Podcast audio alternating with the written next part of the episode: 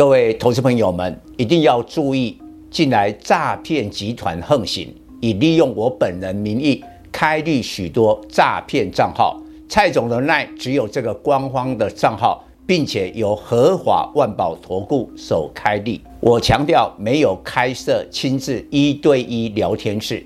没有技术班教学，没有互委托下单，没有港股、美股及任何衍生性金融商品交易。近年来也没有出书准备。只要看到任何利用蔡总肖像开立的粉丝团，要求做出上述的行为，就是诈骗集团。粉丝们看到一定要帮我们检举，共同抵制。感谢大家。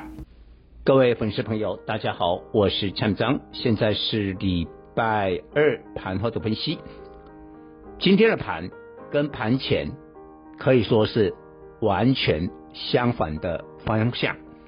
盘前我们讲过两个因素，第一个，美国的这个联总会鹰派官员的谈话，再过来就是中国爆发了各地白纸革命的抗议。所以在这样的背景之下，盘前的期指是跌五十几点。那开盘后果然一度跌百点，但是呢，守住了半年线之后，半年线在一四四零零，守住了之后，缓而急拉，收盘是涨一百五十二点，来到一四七零九。发生了什么事？因为昨天大跌的大陆、香港股市，今天大涨，上证涨了两趴，恒生指数甚至飙了四趴，怎么回事？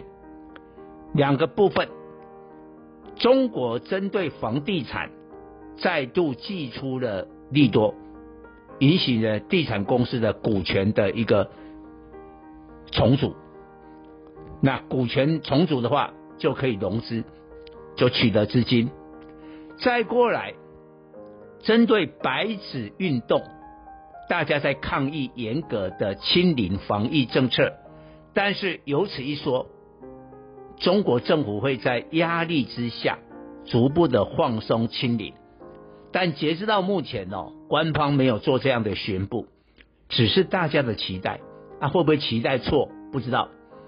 但是就这样把台北股市也带起来，加上我们我有讲过了，选举过后，因为这次执政民进党选得很差，所以选选输了以后，我们的防疫政策也大幅的变革，比如说十二月一号开始，就可以在室外原则上不用戴口罩了，在餐厅可以逐桌敬酒。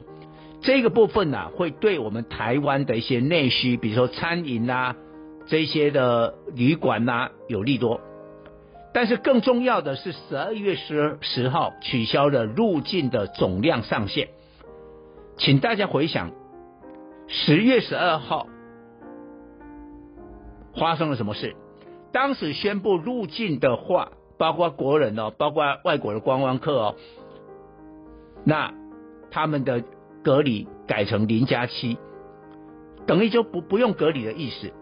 但是你可以看到航空双雄华航、长荣航反而利多出尽，股票开始下杀，开始杀了一波。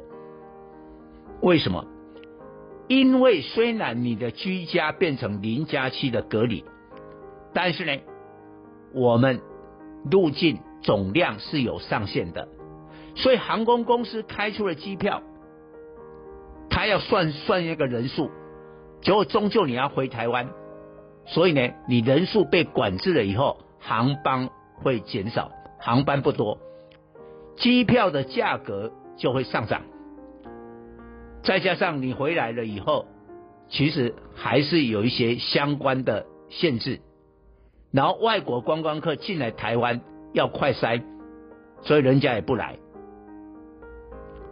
但是，假如十二月十号取消了总量的上限之后，原则上台湾已经没有管制了，会像泰国一样，泰国就开放了以后，就泰国的观光客大幅的成长。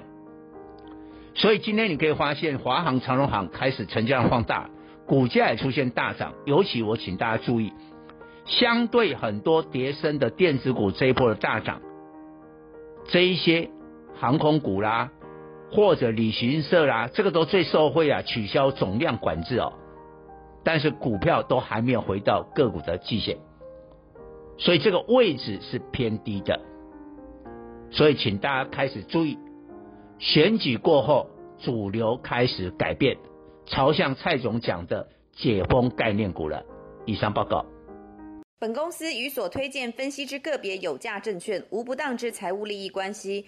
本节目资料仅供参考，投资人应独立判断、审慎评估并自负投资风险。